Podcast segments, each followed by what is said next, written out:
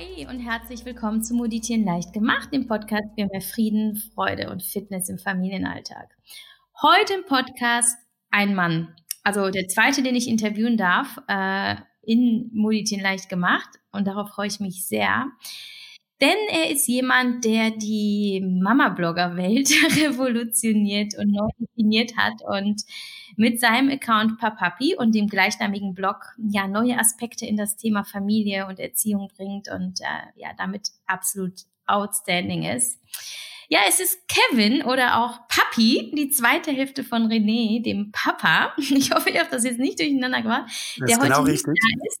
Ja, super. Und ich bin wirklich sehr, sehr glücklich, mit ihm sprechen zu können, so als langjähriger Fan. Also, Kevin, danke, dass du da bist. Wie geht es dir heute?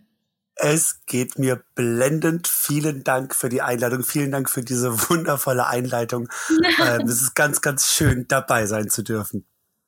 Herrlich. Also äh, deine Antwort, ich habe schon fast damit gerechnet, denn jedes Mal, wenn ich bei dir in die Stories gucke, sehe ich, sehe ich in der Regel ein, ein strahlendes äh, Gesicht und äh, du strahlst so viel positive Energie aus. Es ist der Wahnsinn. Ich glaube, das könnte somit das Geheimnis eures Erfolges sein und warum ihr so viele Menschen tagtäglich äh, begeistert.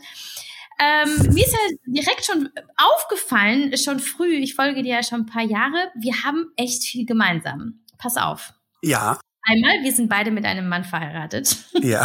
wir haben äh, beide zwei Kinder. Wir sind ja. äh, Social Media recht präsent. Und jetzt, ich weiß nicht, ob du es wusstest, halte ich fest, wir haben beide 2017 einen Elternblogger Award gewonnen von Deichmann in zwei Kategorien. Ähm, und wir haben auch noch den gleichen Verlag. Aber dazu später mehr. Ist das wusste ich. Das, das, ich, das Einzige, was ich nicht wusste, war mit dem Award. Siehst du, aber sonst wusste ich alles, siehst du? Ja, ja, pass auf, ne? Also ich habe hier investigativ recherchiert, so als, äh, als Journalistin. Ähm, aber wir sind auch doch ein bisschen unterschiedlich, denn ähm, ja, du bist ein Mann und ich eine Frau. und ja. du hast auch keine leiblichen Kinder, was aber nicht gleich bedeutet, dass du anders fühlst. Richtig. Wie, wie fühlst du, wie würdest du die Beziehung und Gefühle zu deinen Kindern beschreiben? Du hast zwei, erzähl vielleicht auch kurz, äh, wie alt sie sind, ja, und ähm, mhm. wie du eure, eure, euer Familienleben so beschreibst. Genau, wir haben zwei Kinder. Unser Pflegesohn, ich sage immer Pflegesohn dazu, weil es ja nun mal das Thema ist, aber zu Hause privat nennen wir unsere Kinder natürlich nicht Pflegesohn, Pflegetochter, sondern das sind für uns emotional unsere Kinder. Also da machen wir, also ich kenne auch äh, heterosexuelle Pflegepaare, die Pflegekinder und leibliche Kinder haben, die machen da auch keinen Unterschied. Also so deswegen, ne, wenn ich Pflege dazu vorsetze, dann einfach nur, weil es das Thema ist. Ähm, das ist mir immer ganz wichtig, das zu sagen, weil ich finde Pflegekind, das hat immer so einen unemotionalen Beigeschmack, das hat immer so was Amtliches und das finde ich immer so schade. Aber wie gesagt, unser Pflegesohn ist vor fünf Jahren zu uns gekommen, da war er dreieinhalb, ist jetzt achteinhalb. Und unsere Tochter ist vor drei Jahren zu uns gekommen, da war sie acht Monate und ist jetzt dementsprechend ähm, zweieinhalb. Genau. Und ähm, ja, wie bezeichne ich, wie beschreibe ich unsere Beziehung? Ich schreibe auf Instagram und auch auf dem Blog habe ich das geschrieben und auch tatsächlich in unserem Buch, zu dem wir dann später gerne kommen, ähm, gerne von Mama ist ein Gefühl.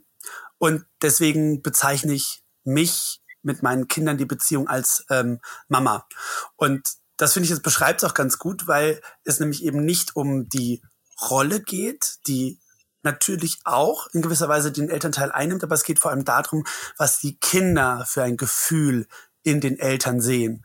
Und so kann das in einer heterosexuellen Beziehung genauso gut sein, dass der Vater mehr die Mama-Gefühle in dem Kind weckt als die Frau.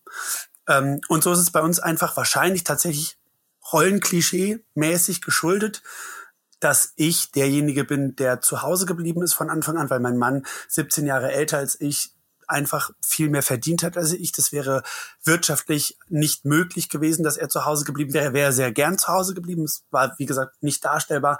Und dadurch bin ich einfach immer mit den Kindern zusammen. Ich reibe mich mehr mit den Kindern. Ich habe viel mehr Konflikte mit den Kindern, eben weil ich einfach immer da ist. Und wenn dann René, gut, jetzt in Corona ist es anders natürlich, aber in der Regel, wenn dann René mal von einem Fünf-Tages-Umlauf wiederkommt, weil er ist Flugbegleiter, und dann nur drei Tage da ist und die Kinder wissen, er ist dann wieder vier Tage weg, dann freuen sie sich natürlich und gehen mit einem Papa, also mit mit René, mit der Papa-Figur, mit dem Gefühl Papa einfach ganz anders um als mit dem Gefühl Mama. Ähm, ja, genau. Und so würde ich sagen, dass sich, glaube ich, ganz, ganz viele Frauen, die die Mama-Gefühlsrolle bei Kindern einnehmen, sich sehr gut mit mir identifizieren können, weil ich eben der Part bin, der zu Hause ist und somit auch für unsere Kinder das Gefühl Mama abdecke. Würdest du Könntest du beschreiben, wie das, wie das, wie das überhaupt kam in eurer Familie, dass ihr über das Thema Mama und Papa gesprochen habt? Mhm. Ist da euer Sohn, der ist ja jetzt mittlerweile acht, der hat da natürlich schon ein ganz anderes Bewusstsein, ist er mhm. mal auf euch zugekommen und hat gesagt, ähm, was ist Mama, was ist Papa oder wo ist Mama, wo ist Papa oder kann ich einfach Mama sagen oder wie, wie habt ihr das? Ähm, es war ähm, tatsächlich, ja, ja. Es war tatsächlich bei unserem Sohn eigentlich nie Thema. Er wusste ja mit dreieinhalb durchaus auch, ähm, wo er herkommt, dass er eine Mama hat. Und ähm, hat uns, als er zu uns kam, er konnte nicht gut sprechen. Ähm, er hat ein halbes Jahr im Heim gelebt und als er dann zu uns kam, hat er irgendwann Baba gesagt. So. Und dann dachten wir, ach ja, Baba, gut. Dann waren René und ich Baba. Und dann kamen wir sehr schnell an den Punkt, dass es irgendwie schwierig ist, wenn unser Sohn Baba ruft, wen er jetzt meint und auch für, also A für uns und B für ihn schwierig. Und dann haben wir ihm die Möglichkeit gegeben, Papa und Papi zu sagen und ähm, haben dann auch angeboten, dass ich Papi bin und René Papa. Das war, das hatte überhaupt gar keine Gründe. Das hat sich einfach irgendwie, das war einfach Zufall. Und irgendwann saß unser Sohn auf der Toilette, während René duschte und unser Sohn sagte, und wo ist Papi? Und von dem Zeitpunkt an war klar, ich bin Papi, René ist Papa und da durfte auch keiner äh, daneben liegen und was falsch sagen, da wird sofort gestimmt. Also es hatte für ihn dann auch nicht diesen Spitznamencharakter, wie es manchmal in einer heterosexuellen Familie vielleicht so ist, Mama, Mami, Papa, Papi, sondern bei ihm war das ganz klar, ich bin Papi, René ist Papa. Das waren einfach für ihn die Begriffe wie Mama und Papa.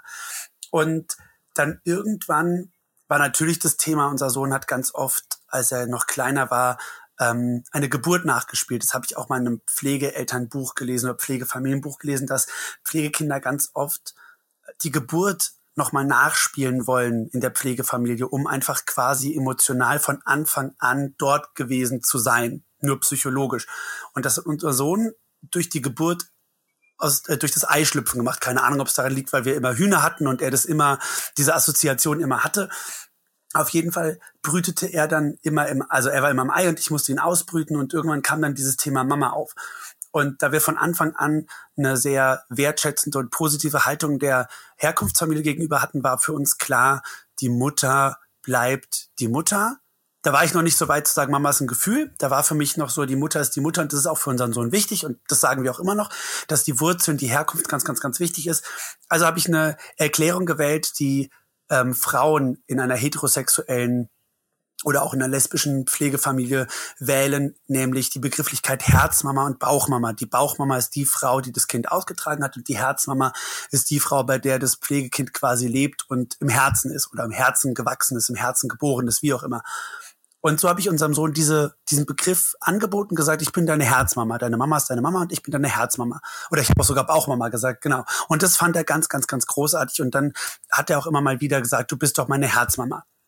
Und dieses Mama ist ein Gefühl kam dann, als unsere Tochter mit acht Monaten zu uns kam und nicht sprechen konnte. Und zwar durchaus Kontakt zu ihrer leiblichen Mutter hatte, ähm, aber dann bei uns ja wirklich groß geworden ist und als sie anfing zu sprechen, hat niemand bei uns zu Hause Mama gesagt. Auch unser Sohn hat diese Begrifflichkeit Herzmama sehr selten gewählt. Sie ist noch nicht in die Kita gegangen. Sie kann es also nur bei Einkäufen mitbekommen haben, auf dem Spielplatz oder vielleicht bei den Nachbarn, wenn Kinder die Mutter Mama gerufen haben und hat das dann für sich auf mich übersetzt und sagte dann, ohne dass es, wie gesagt, jemand angeboten hat, eines Tages zu mir Mama. Und das war so der Moment, an dem ich gedacht habe, krass, okay, warum sagt sie denn jetzt Mama? Das hat ja dann offensichtlich nichts mit Frau Mann für sie zu tun, sondern das hat ja für sie in der Tat in dem Fall was mit einer Rolle und ja auch ein Stück weit mit ähm, also ja mit einem Gefühl und einem Stück weit auch mit einer Rolle zu tun, ohne dass ich jetzt dieses Gender-Thema aufmachen möchte. Ne? Also mir ist ganz ganz wichtig, dass es da nicht um die Gleichberechtigung in der Beziehung geht, sondern das geht darum, dass trotzdem in, in meiner Interpretation der, der Mensch, der das Mama-Gefühl auslöst, einfach tatsächlich öfter da ist, ähm, vielleicht mehr diese emotionale Schiene abdeckt, während der, der das Papa-Gefühl abdeckt, doch irgendwie im urklassischen Sinne der, der Beschützer und der, der Versorger ist. Und damit möchte ich, wie gesagt, gar nicht das Gender-Thema aufmachen, weil für mich kann Papa und Mama das Gefühl Mann und Frau abdecken gleichermaßen oder auch in manchen äh, ist es vielleicht tatsächlich sogar, dass ein Kind, gerade bei Alleinerziehenden, auch in bei der Frau Mutter und also Papa und Mama Gefühl abgedeckt bekommt. Also das möchte ich, das ist mir ganz, ganz wichtig, dass das nicht missinterpretiert wird.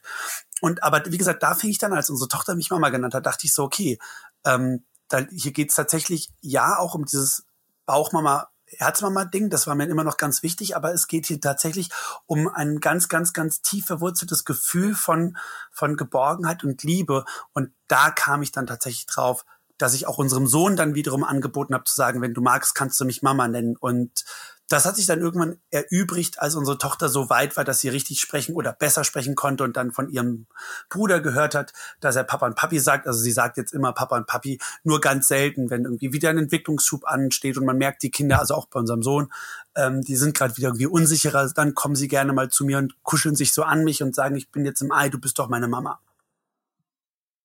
Ich finde das wahnsinnig berührend, ähm, diese Vorstellung, dass, also das ist einfach jedes Mal auch faszinierend für mich, wie, wie unvoreingenommen und rein Kinder einfach an, an so eine Thematik herangehen und sich gar ja, nicht total. fragen, was, was gibt die Gesellschaft vor? Ist ja natürlich auch Quatsch, ja. das wissen die nicht, sondern einfach, was sagt mein Gefühl? Und das ist so wunderschön.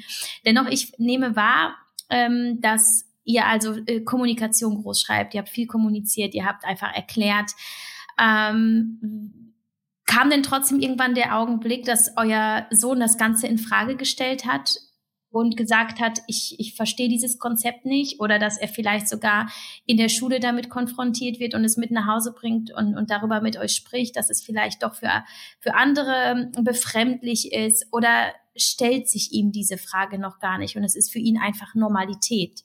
Richtig, zweiteres. Also tatsächlich war es so, dass er vor einem Jahr mal sagte, er wurde mal ausgelacht, weil er zwei Papas hatte. Ähm, aber das kam irgendwie, sagt er auch, das ist schon länger her. Also es schien dann, also es war irgendwie nicht so das Thema und es ist wohl auch nur einmal passiert. Äh, und im Gegensatz war es eher sogar anders, dass auf dem Elternabend, beim ersten Elternabend in der ersten Klasse, eine Mutter auf mich zukam und sagte, meine Tochter kam nach Hause und sagte, Mann, ist das cool. Der hat zwei Papas. Kann der Papa nicht auch einen Papi haben? Das fand ich ganz spannend und das ist dann eher so, dass es öfter, wenn ich unseren Sohn in die Schule gebracht habe, dass das dann ähm, Kinder auf uns zukommen oder wenn wir gerade, wenn wir auch zusammen ganz oft, wir haben es gerade am Anfang oft gemeinsam gemacht, dass René und ich ihn zusammen in die Schule gebracht haben und da war das eher so, dass die Kids das total cool fanden, dass da zwei Papas waren. Und es war dann eher so, dass René mal auf unseren Sohn zugegangen ist und ähm, wir gedacht haben, okay, wir gehen mal proaktiv auf ihn zu, vielleicht ist das Thema in der Schule aufgekommen, er hat es ja einmal erzählt, vielleicht ist es ja nochmal aufgekommen und, und er traut sich vielleicht irgendwie nicht mit uns darüber zu sprechen, weil das hier so normal ist, aber offensichtlich draußen nicht. Und dann sagte René, hat sich dann hingesetzt und sagte dann so, sag mal, findest du das irgendwie doof, dass du zwei Papas hast? Und dann hat er ihn völlig entgeistert und, und verwirrt angeguckt und gesagt, äh, nein, ihr seid doch meine Eltern. Also für ihn ist das tatsächlich absolute Normalität. Für ihn ist es, also eine Normalität sage ich immer, sage ich ungern, weil das haben wir mal in einem tollen Seminar vom Jugendamt gelernt. Die Norm kommt von einer zahlischen Mehrheit. Das heißt, gleichgeschlechtliche ja, ja. Elternpaare werden nie der Norm entsprechen. Aber das ist mhm. immer das ist ja das Problem, dass die Gesellschaft das oft als wertendes Wort nimmt. Norm, normal. Das ist es aber gar nicht. Und deswegen spreche ich gern von Selbstverständlichkeit. Und für unseren Sohn ist es total selbstverständlich, dass er einen Papa und einen Papi hat und eben auch eine Bauchmama hat, über die wir auch sprechen. Er hat ein Bild von sich und ihr in seinem Zimmer stehen. Also sie ist wirklich auch immer präsent. Sie steht auf seinem Kleiderschrank, hat so eine kleine Kleiderkommode. Das heißt, jedes Mal, jeden Morgen, jeden Abend, wenn er was da rausholt oder reinlegt, dann sieht er dieses Bild. Und das war uns auch wenn er das so wollte, wichtig. Wir haben ihn gefragt und ähm, das ist uns von Anfang an immer wichtig gewesen und so ist es bei unserer Tochter auch, auch wenn sie natürlich jetzt, weil sie kleiner ist, das noch mal noch nicht begreift. Das kommt jetzt vielleicht bald. Ähm, ja, aber wie gesagt, das war uns immer ganz wichtig, dass da dieser Zugang zu den Wurzeln immer da ist und ähm, ja, wie gesagt, also daher gesehen, das war für ihn nie ein Thema. Es wird's bestimmt. Da sind wir uns sicher, dass das sich, also dass es nochmal aufkommen wird, vielleicht vor allem in der weiterführenden Schule, weil wir nun mal auch in einer kleinen Stadt wohnen, ähm, in der das jetzt nicht so dem, dem alltäglichen Bild entspricht, dass zwei Männer Hand in Hand laufen oder überhaupt zwei Väter sind. Aber das ist ja tatsächlich auch ein großer, großer Grund, eine große Motivation, warum ich diese warum ich so präsent im Social Media, vor allem auf Instagram bin und äh, wir auch das Buch geschrieben haben, weil und das und deswegen, das hat mein Mann hat mir den Kopf abgerissen, äh, warum ich dann auch Schulelternbeirat geworden bin. Ich werde es nie wieder tun, furchtbar. Aber ich dachte halt, da sitze ich dann direkt bei den Elternabenden und beim bei der, wenn alle Schulelternbeiräte zusammensitzen und und und bin ja präsent. Also ich, ne, ich dachte mir, ich, ich, wenn ich diese Präsenz jetzt schaffe und die hoffentlich auch andere, und das tun ja immer mehr, Gott sei Dank auch auf Instagram, dass es dann darüber und da, da ist halt Social Media so, so wirklich so, so mächtig im positiven Sinne, so wertvoll. Dadurch kriegt es einfach Präsenz in viele, viele Köpfe und dadurch kann diese Wahrnehmung selbstverständlicher werden und dadurch vielleicht kommt es dann tatsächlich in fünf Jahren, sechs Jahren doch nicht dazu. Vielleicht, ähm, aber wie gesagt, bis jetzt toi toi toi auf Holz geklopft, haben wir privat im analogen Leben überwiegend positive ähm, Reaktionen und Resonanzen bekommen. Äh, okay, eigentlich keine Fragen mehr offen. Nein, nein. das ist unglaublich, deine Energie, dein Engagement, das ist Wahnsinn, also unglaublich ansteckend auch und inspirierend. Wo, wo kommt das her? Warst, warst du schon immer so? vielleicht die richtige ähm, Gelegenheit, mal kurz zu erzählen. Wo kommst du her? Was machst du? Wer bist du? War das alles so geplant? das war alles niemals so geplant. Mhm. Nichts davon. Also ich ähm, wusste relativ früh, dass ich anders bin. So auch wieder nicht wertend, sondern ich bin anders. Ich habe als Kind mich gern verkleidet. Ich habe gern Kleider und Röcke angezogen. Wir hatten eine Verkleidungskiste immer. Ich hatte immer Puppen. Ich wollte immer nur mit Barbies spielen. Meine Eltern haben mir das, Gott sei Dank, ich bin ihnen sehr dankbar, auch immer ermöglicht. Ich hatte immer nur Mädchen als Freundinnen und habe natürlich in der Schule immer angeeckt. Und tatsächlich erst, da komme ich jetzt wieder aufs Buch, trotzdem, das kommt zwar am Ende nicht drin vor, das Kapitel, das haben wir da rausgeflogen, weil es ähm, ins Buch am Ende nicht gepasst hat, aber ich werde es nochmal auf dem Blog aufgreifen, ähm, habe ich mich mit dem Thema sehr stark beschäftigt dass ich jetzt immer mehr erst dadurch, dass ich so viel drüber nachgedacht habe, durchs Schreiben gemerkt habe, wie schwierig für mich meine Kindheit war. Also ich hatte eine wundervolle Kindheit. Meine Eltern haben mir alles gegeben, was sie hätten mir geben können. Ich hatte wundervolle Freunde, ich hatte eine tolle Schulzeit. Kinder sind einfach anpassungsfähig und ich hatte zum Beispiel, ich hatte einfach nie dieses, ich schreibe den Zettel in der vierten Klasse, willst du mit mir gehen? Ja, nein, vielleicht, dass ich meinem besten Freund damals geben konnte, den ich total süß fand, was mir erst hinterher bewusst geworden ist, sondern ich bin immer mitgelaufen mit dem, was die Gesellschaft mir vorgegeben hat, ähm, was meine Eltern, ohne es böse zu meinen, mir vorgegeben haben. Sie haben einfach nicht drüber nachgedacht, mir eine andere Realität noch zu eröffnen, weil es einfach ja nicht, es war, es gab, also ne, es gab es zwar, das hat mein Vater später gesagt, der hat im Studium äh, homosexuelle Kommilitonen, aber er hat nie drüber nachgedacht, obwohl er immer gemerkt hat, dass ich anders bin, mir dieses Bild zu zeigen. Und das hat mir gefehlt. Und dadurch war das in meiner Wahrnehmung nicht präsent. Und dadurch wusste ich nicht, dass es für mich eine Möglichkeit gewesen wäre, Jungs, also dieses Gefühl, das ich Jungs gegenüber immer hatte, so zu deuten, wie es war, nämlich dass es äh, um, um verknallt sein und später auch um verliebt sein ging. Und so hat es sehr, sehr, sehr lange gedauert, bis ich ähm, 17 war, 16, 17, bis ich das wirklich gemerkt und dann auch mir eingestanden habe. Und vielleicht kommt es auch mit daher, dass ich ähm, immer so ein starkes Bedürfnis hatte, mh, vor allem auch gerade homosexuelle Jungs, die es auch vielleicht nicht wissen oder oder oder nicht, sich nicht eingestehen wollen, denen ein, ein, ein Vorbild zu sein und denen Mut zu machen und, und zu inspirieren, einfach ist besser, also besser in Anführungszeichen, ne? einfach an, also andere Möglichkeiten im Aufwachsen zu haben, als, als ich es hatte oder so viele vor allem ja noch vor mir. Ich bin ja noch in einer positiven ähm, Situation, dass ich ja zu einer der Generationen gehöre, die ja trotzdem nicht unbedingt in dieser extremen Anfeindung gelebt haben, wie nochmal 30 Jahre vorher, als es den Paragraphen 175 ja wirklich noch so extrem gab, dass Homosexualität ja ähm, verboten war. Und ähm, dazu kommt dann noch, dass ich immer wusste, dass ich Schauspieler werden möchte. Also ich war immer, das war auf der einen Seite dieses, ich wusste, ich bin anders ähm, und ich wusste, wo es herkommt und aber gemerkt habe, dass ich irgendwie gerne im Mittelpunkt stehe, der Klassiker. Ähm, ich war im Deutschunterricht immer der, der sich gemeldet hat, um Geschichten vorzulesen und fand es immer ganz aufregend, da irgendwie so ganz viele Emotionen reinzugeben und dann der klassische Weg über die Theater, GHHH und ähm, habe dann den Weg zum Theater gefunden und später hat mein Mann mich dann tatsächlich dazu inspiriert, äh, Schauspieler zu werden.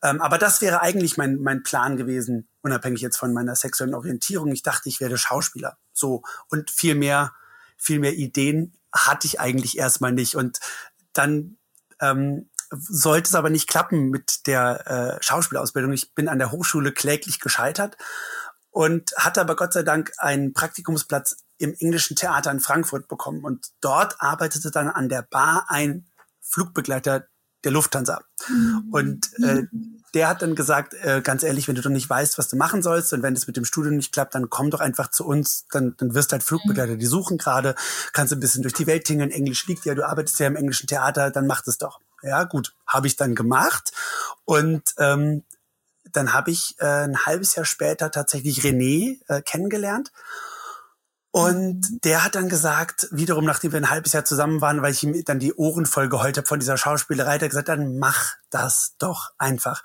Und dann bin ich auf die Privatschule gegangen und äh, habe dann Theater gespielt. Und mit René kam dann dieser Wunsch auf einmal auf. Was heißt auf einmal? Ich glaube, der Familienmensch und Kindertyp war ich schon immer. Ich war schon immer so ein Kindermagnet, habe das aber einfach weil ich ja nun mal jetzt homosexuell war und äh, zwei Männer nun mal ja biologisch keine Kinder bekommen können, war das für mich klar, okay, Kinder dann halt nicht. Und erst mit René war das dann so, dass wir über Kinder gesprochen haben. Ich meine, ich war dann trotzdem, ich war erst 21, als wir zusammengekommen sind und er war schon 37. Und trotzdem über dieses Thema fingen wir dann an, Gedanken zu machen und zu recherchieren, was es denn überhaupt für zwei Männer für Möglichkeiten gibt. Mittlerweile war ja dann die Zeit auch so, dass man es dann doch ja mitbekommen hat, Ricky Martin und äh, so ein paar ne, Promis, die dann irgendwie doch Kinder hatten. Und das wird jetzt, wird jetzt in den Rahmen springen. Auf jeden Fall haben wir uns dann am Ende für, für Pflegekinder entschieden. Und da habe ich dann wiederum, weil ich noch geflogen bin, in Teilzeit einen Kollegen kennengelernt, der einen Blog betrieben hat und Instagrammer war. Und dann mich gefragt hat, ob ich nicht Lust habe, einen Gastbeitrag mal bei ihm zu schreiben, weil ich dann erzählt hatte von unseren Kindern und äh, von unserem Sohn. Damals hatten wir nur einen Sohn. Und dann habe ich mich da hingesetzt und habe diesen Gastbeitrag geschrieben und habe mich dann mal bei Instagram angemeldet, um zu gucken, was es denn überhaupt ist. Und habe dann gemerkt, okay, das ist irgendwie, also das Schreiben ist irgendwie ganz schön cool und ähm, vielleicht kann ich damit ja tatsächlich echt noch Menschen erreichen. Und dann waren die Resonanzen für diesen Gastbeitrag so schön, dass ich dachte, dann, dann mache ich halt so einen eigenen Blog. Also so schwer kann das ja nicht sein. Dann Ne? Mhm. So, gucke ich mir das mal an und mache mal so einen Blog. Und habe das dann mit dem Instagram-Kanal quasi gemeinsam irgendwie aufgezogen und äh, ja, bin dann da so tatsächlich irgendwie reingerutscht und äh, habe dann relativ schnell gemerkt, dass A tatsächlich sehr viel Aufklärungsbedarf besteht, was gleichgeschlechtliche Elternschaft betrifft, was was was das Bild von zwei Männern betrifft. Die können doch niemals die Mama ersetzen. Und was das Thema Pflegefamilie angeht, dass da einfach so wenig Wissen da ist und dass da so viele Vorurteile und Klischees bestehen. Und das hat mich dann motiviert zu sagen, okay, und hier mache ich weiter. Und das kam dann auch echt schnell, wie du vorhin erwähnt hast, diesen äh, Blogger Award für gesellschaftliches Engagement und dass mir dann junge, schwule Menschen, äh, Männer geschrieben haben, also wirklich noch Jungs teilweise, 13, 14 Jahre alt, die dann sagten, boah, krass, ich hatte damit null Berührung und ich weiß, ich bin schwul, aber ich dachte, ich würde die Kinder haben und jetzt habe ich da einen Blog gefunden, das ist ja total schön. Und so wuchs es dann immer weiter mit den, mit den Resonanzen, dass auch Frauen mich angeschrieben haben und gesagt haben, boah, krass, weißt du was, ich, ähm, ich habe jetzt ein Vorstellungsgespräch beim Jugendamt nur deines Blogs wegen. Ja, und wenn man natürlich so Nachrichten bekommt, oder so geht's mir zumindest, da da, da kann ich ja nur anders als weitermachen. Das ist dann, natürlich ist dann da auch irgendwie der, der, ähm, der Öffentlichkeits, äh, freudige Schauspieler in mir, der sich, der sich freut, Aufmerksamkeit zu bekommen oder der einfach gerne in der Öffentlichkeit steht und, und gerne redet und gerne erzählt. Also daher gesehen hatte ich natürlich auch eine Affinität zu dieser Öffentlichkeit. Und ja, so ist es dann, ne? Also überhaupt nichts geplant, aber am Ende genau das, was mich erfüllt und ähm, was ich immer wollte, weil ich wollte immer als Schauspieler als Idol funktionieren und Menschen erreichen. Ich habe immer, ich habe mir immer, ich habe mir nie vorgestellt, wenn ich Schauspieler bin, dass ich tolle Rollen spiele und große Filme spiele, sondern ich habe immer diese diese gesellschaftlich-politische Sicht habe ich immer auf mich gehabt, dass ich dachte, dann stehe ich dann da und bin in Magazinen und und und und kann irgendwie was vermitteln und kann die Leute mitnehmen und kann die Leute inspirieren und ja, vielleicht werde ich das irgendwann auch noch mal als Schauspieler äh, ähm, schaffen und sein, aber ich bin's vor allem jetzt schon als Blogger und das das ist das ist ähm, Du hast deine eigene Bühne. ja, ja, und das ist unglaublich großartig. Also das ist ganz toll. Nimmst du dich denn als besonders oder anders wahr? So, ich sag jetzt mal, das ist jetzt auch wieder so klischeehaft und auch wahrscheinlich nicht ganz korrekt, aber so insbesondere, insbesondere unter den Mama-Bloggern oder zählst du dich gar nicht dazu? Wie würdest du dich beschreiben? Wo, wo positionierst du dich? Mhm. Also als was oh, besonders finde ich, das klingt immer so schnell so abgehoben. Ne? So, ähm, ähm, das, also ich möchte jetzt auf gar keinen Fall, dass ich irgendwie das Paradiesvögelchen bin, der sich an, besonders sieht. Das nicht, dass ich anders bin, ja, das, das definitiv, aber einfach den, dem Fakt geschuldet, dass wir hier zwei Männer sind mit zwei Pflegekindern. Ähm, ich habe tatsächlich mir nie Gedanken drüber gemacht, wo ich mich in diesem Blogger-Instagram-Universum positioniere. Ich, ähm, ich habe am Anfang und was denn? Du bist einfach da. Ja, naja, ich habe am Anfang unter meine Beiträge immer Mama-Blogger, Papa-Blogger, Eltern-Blogger drunter geschrieben. Ähm, aber da war das ja, man benutzt die Hashtags, um Reichweite zu bekommen oder um gesehen zu werden. Ähm, heute benutze ich eigentlich kaum noch Hashtags. Ähm, und trotzdem habe ich mich tatsächlich nie irgendwie dem Papa-Blogger zugehörig gefühlt, auch nicht dem Mama-Blogger. Ich habe aber auch nie empfunden, dass da ähm, dass es auch da so so ähm, überhaupt etwas einzusortieren gibt. Ich habe das dann immer nur mitbekommen, dass das dann irgendwie so ja, Grüppchen gab oder oder so, ne, so so so so einfach so, wie es ja auch im wahren Leben gibt, einfach Menschen, die sich sympathisch sind und sich dann gegenseitig irgendwie unterstützen und pushen im Mama-Blogger-Bereich und im Papa-Blogger-Bereich. Aber ja, nee, wie du eben schön gesagt hast, ich bin halt oder wir sind halt einfach da. Und dann dürfen die Zuschauer von mir aus uns kategorisieren, wenn sie das möchten, aber ich möchte das eigentlich nicht selbst. Hm. Ähm, ich erinnere mich damals vor Jahren, 1873, nee, als, als, ihr damals auf der Bildfläche aufgetaucht wart, sage ich jetzt mal, so als mhm. schwules Paar mit Kind, da hattet ihr ja noch eins. Das mhm. war wirklich was ganz Neues. Ihr wart äh, ein kleiner Account und ja, die meisten, also ich auch, kannten bis dahin keine vergleichbaren mhm. Accounts. Mhm. Würdest du selber behaupten, dass ihr das Genre, nenne ich jetzt einfach mal, mhm ähm, eingeführt und revolutioniert habt, dass ihr die, die Vorreiter seid, die als positives, starkes Beispiel vorangehen? Ich glaube tatsächlich in diesem Blogger-Instagram-Universum als Männerpaar mit Pflegekind, ja. Ich weiß, es gab schon vor uns ähm, Daniela von 7 Kilo Paket, die hat einen großen Blog. Auf Instagram ist sie nicht so groß. Ähm, deswegen möchte ich jetzt, möchte jetzt keinem da Füße treten, der zuerst war. Aber ja, in der Tat würde ich uns definitiv als Männerpaar mit Kind als ähm, durchaus als Vorreiter sehen. Ich weiß auch von anderen schwulen ähm, Pflegeelternpaaren oder, oder generellen Elternpaaren, die jetzt auf Instagram auch aktiv sind, dass sie durch uns haben sie uns auch geschrieben, den Mut gefasst haben, aktiv zu sein oder auch gesehen haben durch auch negative Kommentare bei uns auf dem Be unter den Beiträgen, wie wichtig es ist, dass da, dass diese Präsenz da ist und dass, dass wir, dass es nicht eben reicht, dass da ein Account ist, der jetzt auf einmal da ist, sondern dass es wichtig ist, dass viele Accounts kommen, einfach mehr Accounts kommen, einfach um, um diese Sichtbarkeit zu erhöhen. Ähm, aber ja, deswegen doch tatsächlich kann man das, glaube ich, so sagen, dass wir da als Männerpaar eine der ersten waren und das so ein bisschen revolutioniert. Das ist ein schöner Gedanke. Das gefällt mir, das mag ich.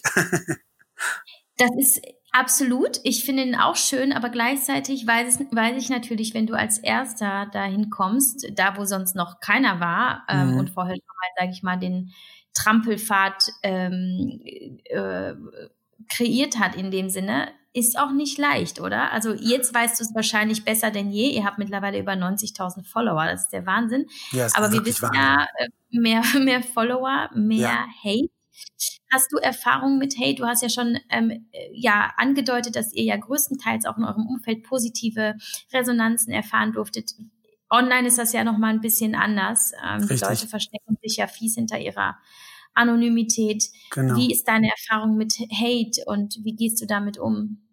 Also das kam tatsächlich relativ schnell, würde ich sagen. Ich, oh, ich kann jetzt, ich kann jetzt keine Grenze sagen, aber so ab so einer, ab so einer Größe von 10.000 Followern, glaube ich, da hatte das dann so eine, so eine, ähm, ja, so eine Größe erreicht, zu der dann auch, ne, einfach dann mehr Leute das dann irgendwie, also auf Instagram dann über die Explorer-Seite dann gesehen haben oder so. Und dann kamen natürlich Menschen, die uns nicht gefolgt sind, die dann irgendwie kommentiert haben. Und es hat mich am Anfang natürlich gefuchst, weil ich, wie gesagt, ich kannte es aus unserem privaten Umfeld nicht. Wir leben hier in einer Straße, in der sind 80 Prozent der Einwohner über 80. Und nie, nie hat irgendjemand was Schlechtes gesagt oder doof geguckt. Ganz im Gegenteil. Wir hatten eine Frau, die ist leider am Tag unseres Polterabends oder ein paar Tage vorher verstorben, die noch, die immer sagte, wann heuert ihr denn endlich? Und heuern ist äh, hessisch für heiraten. Und ähm, die war damals 92 und wir haben hier ein anderes Ehepaar, die sind beide 86, 88 und als unsere Tochter kam und sie nochmal ganz extrem mitbekommen haben, wie diese Bindung von unserer Tochter zu uns von so null anwächst, die hatten Tränen in den Augen und sind zu uns an die Tür gekommen und haben gesagt, sie finden das so wundervoll, was wir tun. Ähm, und da, ja, super schön. Da sind wir sehr, sehr, sehr dankbar und sehr, sehr, ähm, ja, das wissen wir sehr zu schätzen, gerade weil wir die andere Seite über das Internet kennen. Und deswegen war ich aber auch dann tatsächlich am Anfang so geschockt, ähm, weil ich es, wie gesagt, so gar nicht kannte. Und ähm, das hat mich am Anfang total gefuchst, keine Frage. Es hat mich sehr geärgert. Ich fand, äh, weil es natürlich dann auch nicht einfach nur war, ich finde das jetzt nicht so ähm, in Ordnung, sondern es war dann natürlich so, so völlig unbegründet. Nimmt den Pädophilen die Kinder weg, also das Kind weg. Damals ging es dann ja vor allem, die zwei Schwulen haben Jungen, um Gottes Willen, wie kann man nur? Weil alle schwulen Männer natürlich pädophil sind und also so, so völlig ohne Hand und Fuß. Oder ähm, jetzt fällt mir gerade ad hoc wieder nichts ein, aber so, es ging so direkt unter die Gürtellinie, ohne, ohne Sinn und Verstand. Es war irgendwie ähm, die armen Kinder, wie kann man denn den, die Kinder der Mutter wegreißen und dann Männern geben? Was soll denn aus den Kindern werden? Die werden ja auch am Ende schwul. Also so, so völlig, ja, einfach undurchdacht, unüberlegt. Und das hat mich am Anfang immer runtergezogen und ich war ganz oft an dem Punkt, an dem ich sagte, ganz ehrlich, geschissen drauf, Entschuldigung, dass das jetzt irgendwie sich gerade äh, zu einem Job entwickelt und, und ich A, irgendwie neben der Schauspielerei damit Geld verdienen kann und natürlich viel wichtiger hier was gesellschaftlich erreichen kann. Ganz ehrlich, nicht auf diese Kosten, nicht, wenn das dann irgendwie mein Alltag werden soll.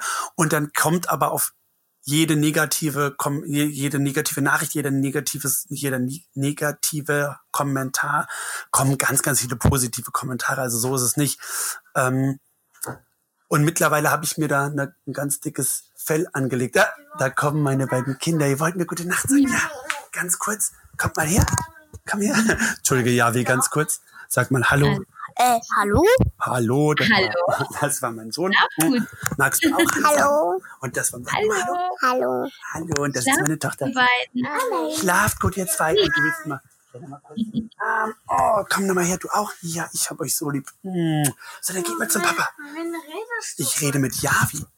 Javi? Ja, Javi ist eine Frau, genau. Geht mal zum Papa. Gute Nacht, ihr zwei. Noch ein Kuss, natürlich. Und jetzt zum Papa, auf geht's. So, entschuldige bitte.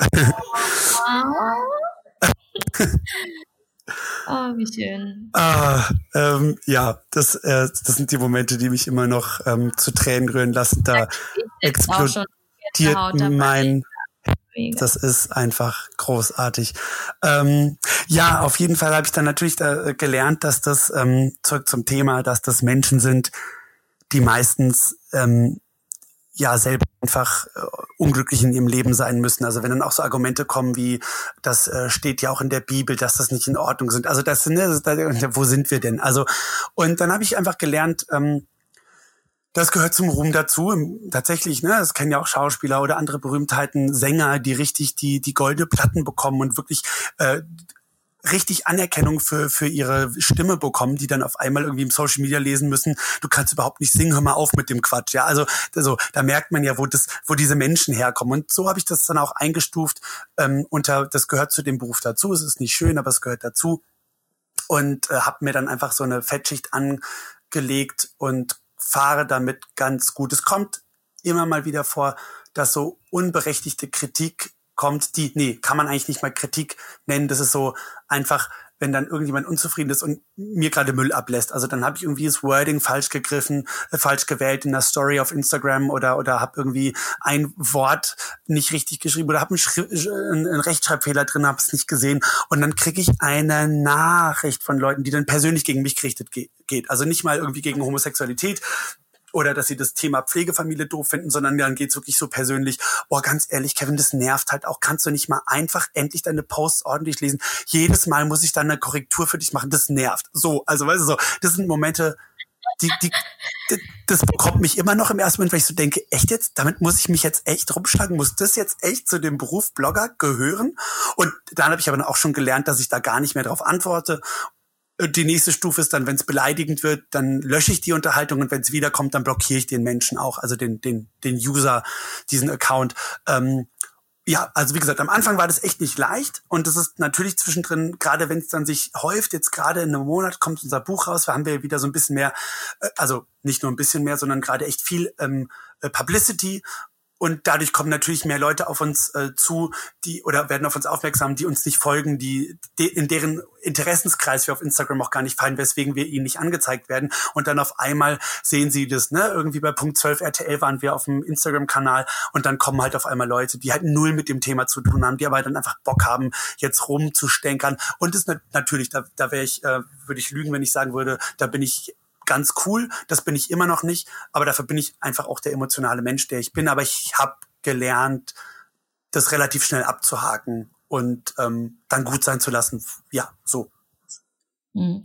Ähm, mein, also mein kleiner Gamechanger war dann auch irgendwann zu verstehen, ähm, aber das in, in die Richtung geht auch das, was du sagst, dass die Menschen, die dir etwas Negatives entgegenbringen, ähm, gar nicht, also nicht nur, dass sie natürlich ihre eigenen Probleme haben und es ist tatsächlich wahrscheinlich einfach nur ne, jetzt der Moment des Entladens ist, sondern dass du denen eigentlich in dem Moment einen Spiegel vorhältst und etwas triggerst, was mhm. im Grunde genommen in ihnen schlummert und es ihnen mit der Sache nicht gut geht. Das finde ich super spannend, auch immer wieder zu verstehen.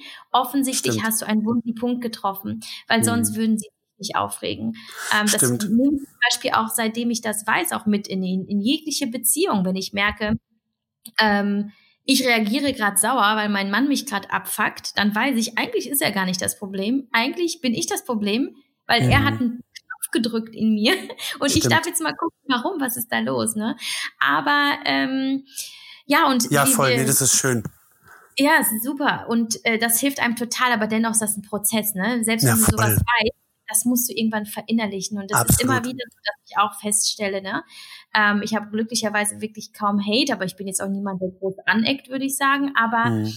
ähm, dennoch ist es mal so, dann kommt mal irgendwie ein blöder Kommentar und du merkst, du hast 100 geile Kommentare bekommen und dieser eine kann mhm. die ganzen aufheben in dem Moment. Und das ist Total. so Blödsinn, weil du, du kriegst so viel Bestätigung. Und wenn Richtig. ich höre, ihr erreicht so viele junge Männer auch, ähm, ja. die, die daraufhin rausgehen und sagen, wow, mein Leben hat auf einmal eine, einen anderen Sinn, eine andere Bedeutung, es hat, es gibt vielleicht Hoffnung.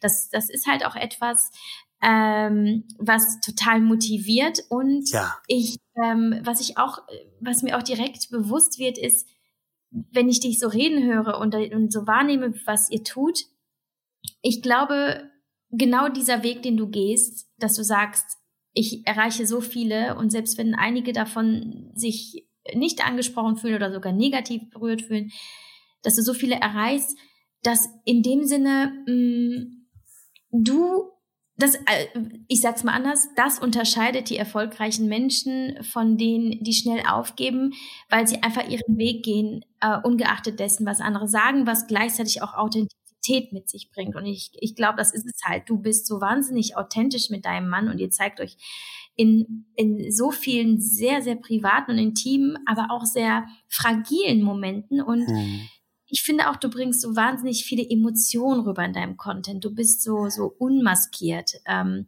Danke, so sieht man dich so, sowohl weinen als auch lachen, als auch ärgern, als auch du lässt das halt alles raus. Und ich glaube, dass es halt dazu gehört einmal sehr viel Mut, weil du sofort angreifbarer bist, aber gleichzeitig erreichst du natürlich auch ganz viele Herzen und mh, hm, da, da würde mich interessieren, du gut, ich, ich weiß natürlich, du kommst jetzt aus der Schauspielerei, dann das ist halt dann auch, auch ich, ich kenne selber auch viele Schauspieler, die, das ist halt schon so ein bisschen, ne? Wir lernen einfach Gefühle zuzulassen. Richtig. Aber warst du, warst du das bei Instagram schon immer so, Ja. so unmaskiert und so echt? Ja, das habe Ja. ich immer. Das war, das war, das ist tatsächlich, klingt jetzt wieder so doof, aber das sagt René auch immer, mein Mann immer, ich kann halt überhaupt nicht lügen. Also, und das ist so spannend, wo- obwohl ich ja Schauspieler bin, aber das zeigt auch wieder, ähm, wie sich die Schauspielerei gewandelt hat. Früher war das so alles überzogen und theatralisch und, und, und das war immer so draufgesetzt und heute spricht man von einem authentischen Schauspiel. Ähm, deswegen muss jetzt nicht, wenn jemand einen Mörder spielt, jemand loslaufen, und erstmal jemanden abmurksen, um zu wissen, wie sich das anfühlt. Aber es geht eben um einfach tatsächlich echte Gefühle. Und die kann man über Schauspieltechniken auch im negativen Sinne für Drogen und alles. Da gibt es ganz wahnsinnig spannende Techniken, wie man sowas produzieren kann und dann reproduzieren kann. Aber tatsächlich ähm, war das, glaube ich, auch für mich ähm, auf der Bühne bis da, also bis unsere Kinder dann kamen und wird's dann auch später wieder, was meine Stärke als Schauspieler und deswegen auch als Mensch ist, ist diese, diese Durchlässigkeit meiner Gefühle. Aber man merkt halt auch eben sofort, wenn ich mal nicht drin bin und wenn ich ähm, wenn ich eben unauthentisch bin. Das, die Rückmeldung habe ich ganz schnell von, von Followern, von, von, ganz, von, von den Menschen bekommen, die uns folgen. Oder mir. Ich habe es ja am Anfang war es ja wirklich ich allein und dann ist René immer mehr dazugerückt. Ähm, wenn ich dann mal irgendwie was auf, weil wenn das irgendwie das zehnte Mal aufgenommen wird, weil es mir nicht gefallen hat, und, und ich habe schon gedacht, oh, krass, ist aufgesetzt, aber Gott, jetzt poste ich's halt und dann kam sofort die Rückmeldung, äh, das, also das wirkt jetzt affektiert oder wie auch immer. Also da habe ich dann auch sofort gemerkt, okay, ich bin tatsächlich einfach so durchlässig und wenn ich es versuche nicht zu sein und, und irgendwie in dem Moment eine andere Emotion versuche zu zeigen, die ich aber gerade nicht spüre, dann funktioniert es nicht. Und ähm, da, wie du sagst, natürlich mache ich mich dadurch angreifbarer. Ich habe einmal ähm, bin ich total wütend gewesen über über einen Kommentar und habe oder eine Privatnachricht und habe das dann auch äh, öffentlich, war- bin dann hab eine Story gemacht und gesagt, finde das jetzt auch völlig legitim. Ich bin echt stinkig und war so, war wir, also wir- wirklich stinkig. Und da kamen dann ganz viele, die dann sagten, ja, dann, ne, wieder der Klassiker, dann darfst du dich nicht in die Öffentlichkeit stellen. Also so, so kann, die, die eine Hälfte, die dann irgendwie das total doof fand und die andere Hälfte, die dann sagte, boah, krass, es tut mir so gut, dass du das gerade zeigst, weil du bist sonst immer so positiv und und so so so so energiegeladen und man hat man man also da hat einer dann geschrieben und ich habe dann schon zwischendrin mich fast schlecht gefühlt, weil ich dachte, krass, ich bin so oft äh, mich, mich triggern Dinge und ich werde wütend und der, aber der Kevin doch nie, warum denn nicht? Und deswegen und das hat mir dann auch den Mut gegeben zu sagen, okay, ich zeige eben alle Emotionen, auch wenn ich weine, auch wenn ich enttäuscht bin, auch wenn ich gerade einen schlechten Tag hatte oder ich habe dann auch ähm, mal irgendwie eine Woche lang, weil ich echt es überhaupt nicht geschafft habe und so sch schlecht geschlafen habe und durch war und ich glaube René war fliegen und ich war irgendwie super schlecht mit den Kindern das habe ich dann noch drei Tage lang immer wieder in der Story gesagt. Habe dann auch echt ein paar Follower verloren und das haben auch immer wieder welche geschrieben. Also das finde ich ja nicht gut, dass du das jetzt auch so oft sagst und ähm, es kommt in letzter Zeit ganz schön oft. Also da würde ich mir schon mal überlegen, was du für ein Vater bist.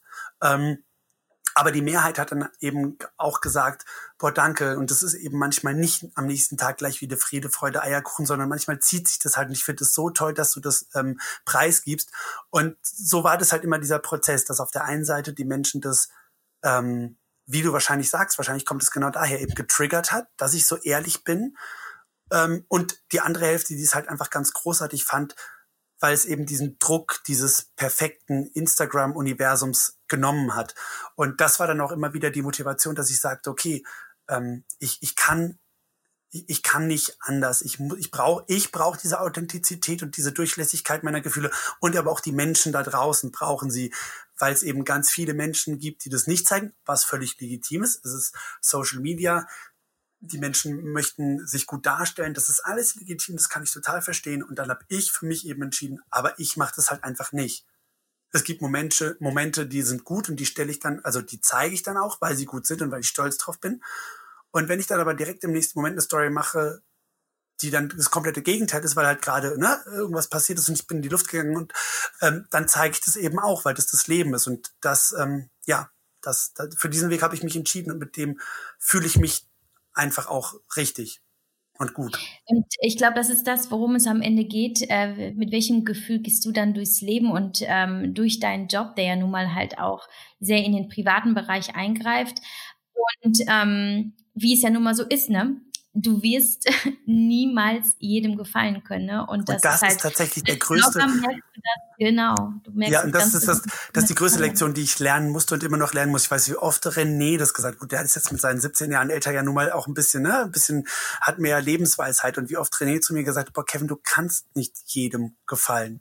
Und äh, das ist immer noch ein Lernprozess. Ne? Also ich bin da ja schon echt gut geworden, habe ich auch gesagt, aber ich merke das immer noch manchmal, dass ich denke, Mano, äh, ich, ne, aber ja, wie du sagst, man kann nicht jedem gefallen. Und gerade, gerade in diesem privaten Bereich ist es natürlich ganz, ganz, ganz heikel. Es gibt auch immer wieder die Momente, Entschuldigung, in denen ich denke, boah, krass, muss ich jetzt wirklich eine Story in meinem Schlafzimmer machen?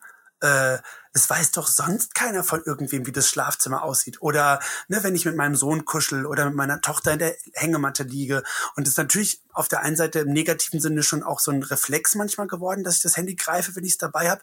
Und im nächsten Moment weiß ich dann aber, warum ich es mache, weil eben ist diese, diese fragile Privatsphäre ein Stück weit, das ist ja immer nur wirklich ein Ausschnitt, was viele natürlich auch vergessen, äh, den es eben braucht, um ein so umfangreiches, emotionales und ehrliches Bild zu zeigen. Und nur so kann ich A, Menschen davon überzeugen, dass Pflegefamilie für sie ein mögliches Konzept ist und nur so kann ich eben auch gleichgeschlechtlichen Menschen, gleichgeschlechtlich liebenden Menschen ähm, den Mut machen, diesen Schritt zu gehen. Weil wenn ich jetzt irgendwie geschönte Bilder nur zeigen würde und immer nur schreiben würde, alles ist gut und würde den ganzen Tag in die Story lächeln oder würde eben nur Stories machen, wenn es mir gut geht, dann glaube ich, würde es nicht so funktionieren, weil dann würden schnell die Leute denken, ja, Moment mal, aber das das ist doch jetzt nicht realistisch. Und dann würden sie sich nicht damit beschäftigen oder sich nicht wagen oder nicht wagen, diesen Schritt zu gehen. Und deswegen komme ich immer wieder an den Punkt, dass ich denke, boah, muss das jetzt sein? Und dann weiß ich aber wieder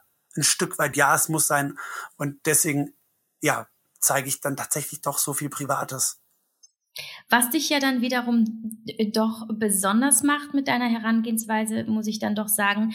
Denn wenn man sich so umschaut in der, ich sag's jetzt Mama- oder Elternblogger-Szene, ja. dann überwiegt ja doch eher die Selbstinszenierung. Also das ist etwas, was, ich sag mal jetzt die Sinfluencer unter uns, zu denen mhm. ich äh, dich und erzählen würde, die dann ja. schon sagen, uns geht's halt einfach um, um Mehrwert und um, um ähm, mhm. Content, um, um Hilfestellung und nicht bloß Bilder und ein Richtig ein Zitat, das man eben aus dem Internet rausgesucht hat, runter zu klatschen.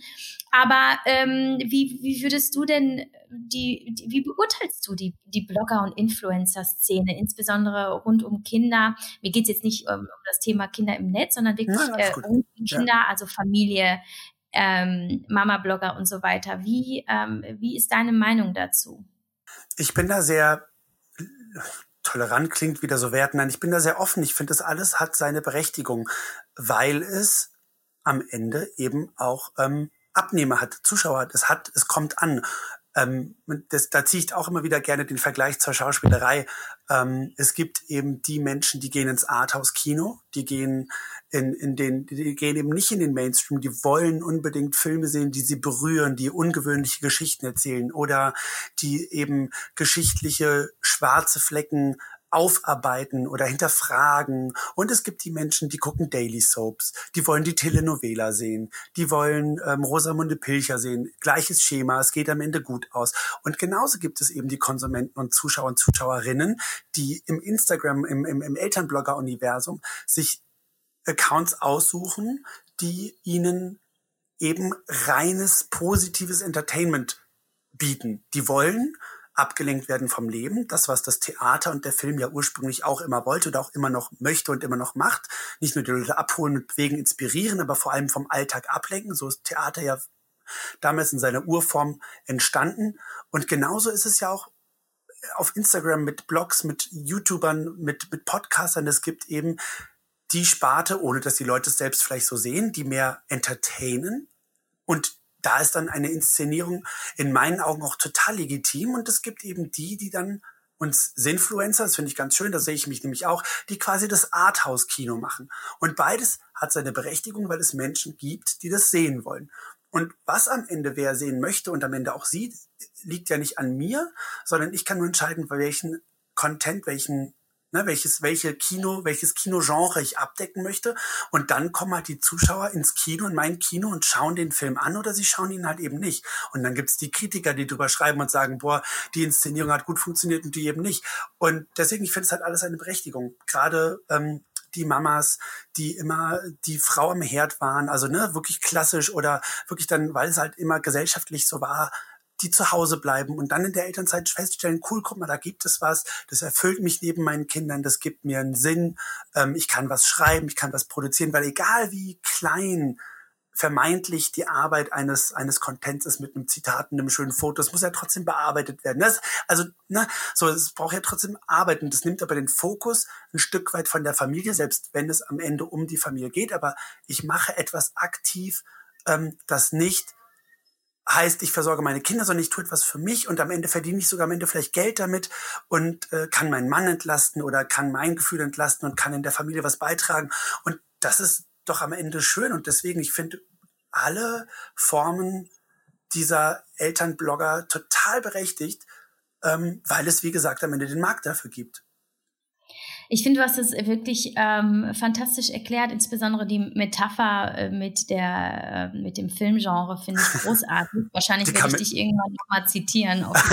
Die kam jetzt Aber, gerade so echt sehr, ähm, ja. hast du gerade selber kurz mitgeschrieben. Hast gesagt, oh, das, das muss ich mir merken. Ja, das war, fand ja, ich jetzt gut. Das muss ich mir behalten. Ja, aber echt, also wirklich gut. Ähm, das ist, äh, ich, ich habe es bislang immer, ich habe immer gesagt, ja, die einen mögen halt Trash-TV und die anderen, aber es ist, äh, ja, das ist, ich sehe das genauso wie du und ich finde das super schön auch zu hören, dass du da ähm, ja so eine so eine offene Meinung hast, aber äh, was auch nicht gleich verwundert, denn ähm, es ist letztlich das, was du mitbringst, diese Toleranz allen und allem gegenüber, ähm, das, was du vermittelst und das, was du ja letztlich ja auch erhoffst richtig, richtig. dein, ich sag mal jetzt, ich, ich sag schon fast Aktivismus, aber das geht vielleicht ein bisschen weit. Ja, ähm, aber nee, aber ich weiß, was du meinst. Ja, aber das ist ja auch, das ist ja, glaube ich, tatsächlich auch, ähm, das liegt dann wahrscheinlich auch in der Natur meines Wesens, auch wenn ich mhm. natürlich 88 geboren, ähm, nicht wie, wie, wie René von seinem Großvater noch ein 175er genannt wurde, als er sich geoutet hat, weil das noch so ein präsenter Begriff war. Ähm, ähm, und trotzdem ging es immer um gesehen werden, anerkannt werden, ähm, Gleichberechtigung im Sinne von, von gesellschaftlich gesehen werden. Und deswegen hatte ich natürlich von, also ab da, wo es mir bewusst war, mit, mit 15, 16, 16, 17, ähm, hatte ich natürlich immer dieses, ich möchte Toleranz.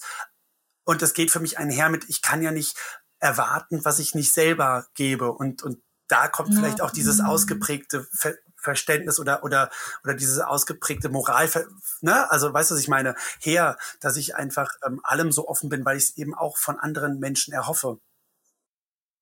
Apropos hoffen, ich erhoffe mir, dass das alles auch in eurem neuen Buch steht, das bald erscheint.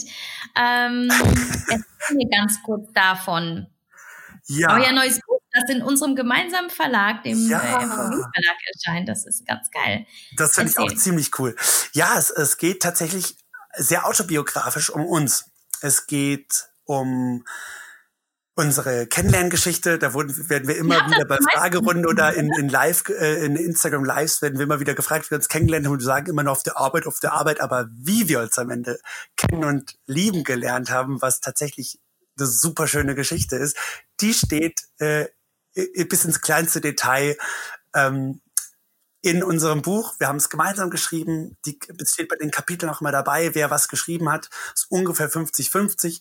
Und dann geht es darum, wie wir als Paar uns mit dem Thema Kinder auseinandergesetzt haben, was für uns in die Frage kam, was es für Möglichkeiten gab und warum wir uns am Ende für Pflegefamilien entschieden haben, Hürden mit dem Jugendamt, ähm, aber auch Positives, ähm, der, der, der Weg zur Pflegefamilie, die Bewerbung, also ganz, ich habe da schon immer mal wieder auf Instagram drüber geschrieben oder auch auf dem Blog, aber da geht's jetzt nochmal ganz ins Detail, die Bewerbungsphase. Und dann habe ich auf unserem Blog auch schon geschrieben, wie unser Sohn zu uns kam.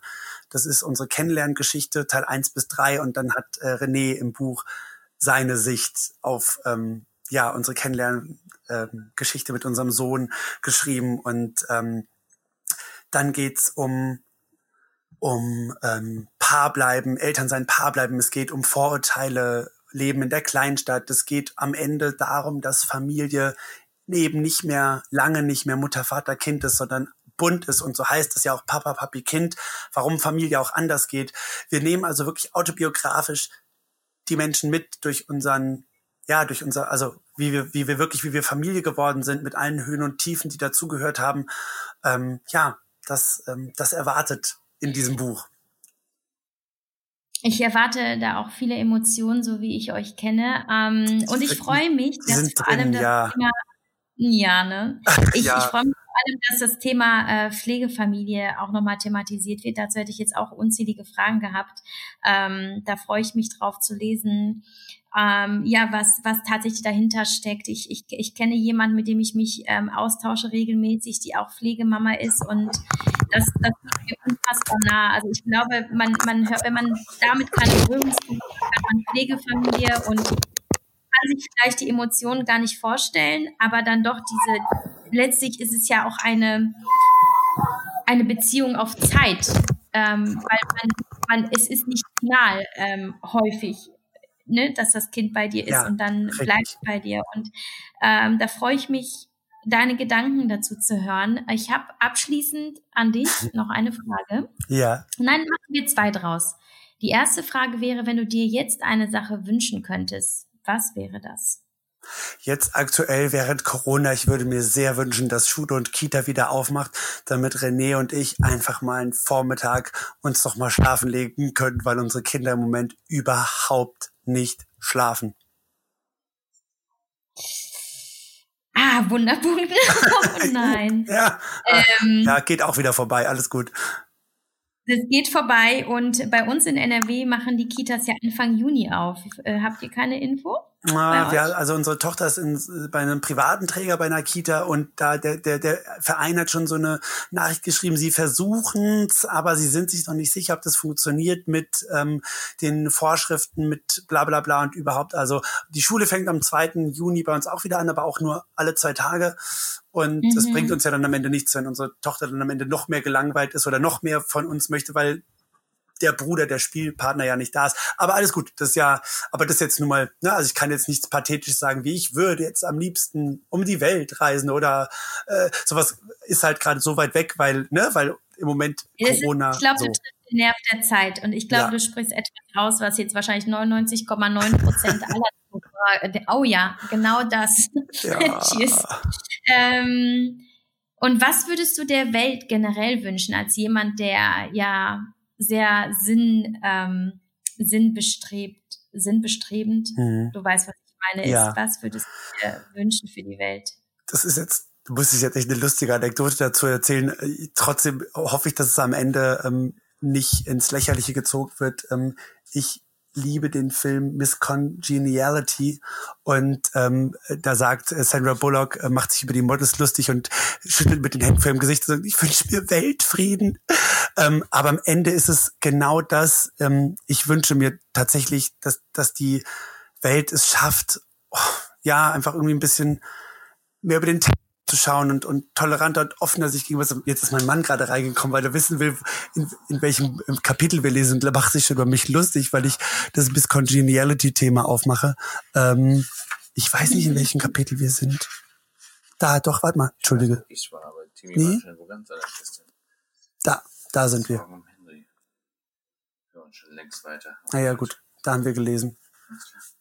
So, ähm, ja, also so pathetisch und, und hochtrabend das auch klingt, wenn ich tatsächlich diesen Wunsch hätte und aussprechen dürfte, ähm, dann wäre das tatsächlich diese, diese Toleranz anderem Glauben, anderen Kulturen gegenüber und der, der, der Erde gegenüber, diese, diese Ausbeutung der Menschen und der Rohstoffe also tatsächlich einfach ein Weltfrieden auf allen Ebenen. Ich weiß, es ist total utopisch, aber wenn ich diesen Wunsch hätte und wüsste, der würde in Erfüllung gehen, dann wäre es tatsächlich das.